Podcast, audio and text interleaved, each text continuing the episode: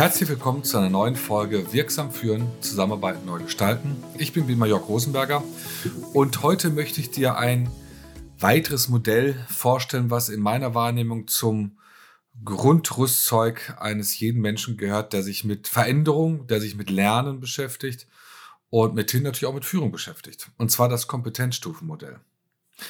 Die sogenannten Kompetenzstufen gliedern sich äh, in vier verschiedene Phasen, äh, die ich dir gerne erklären möchte. Und äh, ich versuche auch jeweils eine gewisse Anwendbarkeit dahinter zu legen und am Schluss ein Resümee zu ziehen, wo und wie du das möglicherweise in deinem Führungsalltag auch einsetzen kannst. Die erste Stufe des Kompetenzmodells ist die unbewusste Inkompetenz. Das klingt ein bisschen komisch, heißt nichts anderes als, ich weiß nicht, dass ich etwas nicht weiß. Ein Zustand, den ich manchmal etwas ironisch als äh, durchaus bequem beschreibe, nämlich äh, es gibt Phasen in unserem Leben, das ist übrigens auch ganz normal und gut und richtig, in denen ich äh, mir dessen in dem Moment gar nicht bewusst bin, dass ich etwas nicht kann. Also bis vor drei Sekunden war ich mir nicht darüber im Klaren, dass ich keinen Hubschrauber fliegen kann, aber das spielt auch keine Rolle in meinem Leben. Was anderes ist, wenn es plötzlich etwas gibt, was ich tun sollte oder wollte und ich merke, ich kann es nicht. Und das ist die nächste Stufe. Das ist die Stufe der sogenannten bewussten Inkompetenz. Diese Stufe beschreibt genau die Situation, dass ich äh, mir dessen klar werde, ich kann das hier noch nicht. Und das wird mir bewusst. Ein eher schmerzlicher Zustand. Ein Zustand, den äh, fast alle erleben, die das erste Mal ins Auto steigen und dann in dem Moment merken, puh, das ist wirklich schwer.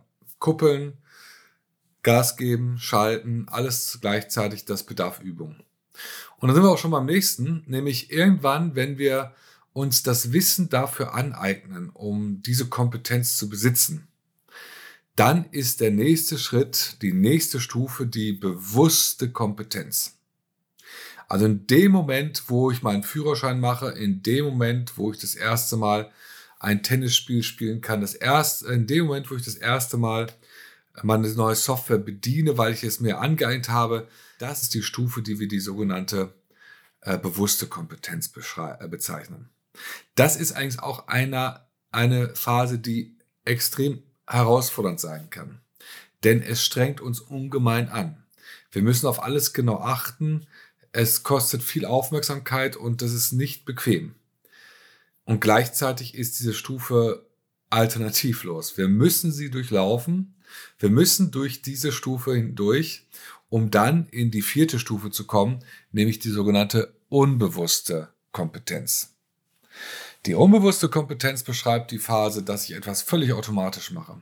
Das ist der Moment, wo die allermeisten von uns, die schon länger Auto fahren, ins Auto steigen und fahren. Oder wenn wir aufs Fahrrad steigen und einfach lostreten. Jeder äh, von euch, der Kinder hat und mit denen er mal geübt hat, Fahrrad zu fahren, wird merken, das ist nicht selbstverständlich. Und vielleicht, wenn du jetzt darüber nachdenkst, wird dir klar, dass du gar nicht genau weißt, wie du es tust, weil es völlig unbewusst läuft. Und das ist eine äh, gleichsam äh, fantastische äh, Situation und auch eine nicht ganz ungefährliche, denn so häufig wissen wir gar nicht mehr, was dazu führt, dass wir erfolgreich sind, weil wir es völlig unbewusst und fast automatisch tun, unser Handeln. Und deswegen sage ich sehr häufig, wenn Menschen erfolgreich sind, dass ich sage, ich äh, vergesse nie deine Erfolgsgeschichte und überleg mal, wie schaffst du das eigentlich, dass das gelingt, was dir da gelingt. Um nochmal kurz, zumindest auf einer Reflexionsebene in die bewusste Kompetenz zu gehen, um abzurufen, was es eigentlich bedarf, damit man diese Kompetenz abrufen kann. Wer sich jetzt fragt, warum ich euch das in diesem Podcast vorstelle, äh, die Begründung liegt vor allem darin, dass äh, ich, äh, wenn ich Menschen bei Veränderungsprozessen begleite oder auch wenn sie, wenn ich junge, wenn ich ähm, ähm, Menschen begleite, die eine Führungsrolle neu übernehmen, dass ich denen sehr häufig implizit oder explizit äh, diese ähm, Kompetenzstufen ähm, äh, zeige oder vorstelle äh, indem ich nämlich sage, immer dann, wenn du das, den hast, es strengt mich an und es, ich muss alles abrufen und es läuft wenig automatisch, ist es ein sehr, sehr gutes Zeichen, dass du lernst. Wenn diese Phase der, des Unbequems und des bewussten Abrufens nicht ist, dann lernen wir in aller Regel nicht. Und gleichzeitig ist es so, dass ich sage, wenn jemand etwas noch nicht kann, dass eben aus der bewussten Inkompetenz in die unbewusste äh, Kompetenz bedarf es einfach Wissensaneignung und auch das, die ersten Umsetzungsversuche. Das ist auch wichtig, weil sonst, ich muss mir diese Kompetenz ja aneignen. Und der äh, beste, vielleicht sogar der einzige Weg von der bewussten Kompetenz in die unbewusste Kompetenz zu kommen, ist wiederholen, mehrfach wiederholen und immer wieder äh, das auch zu reflektieren. Und dann irgendwann ist es so automatisiert, dass wir es oft genug gemacht haben.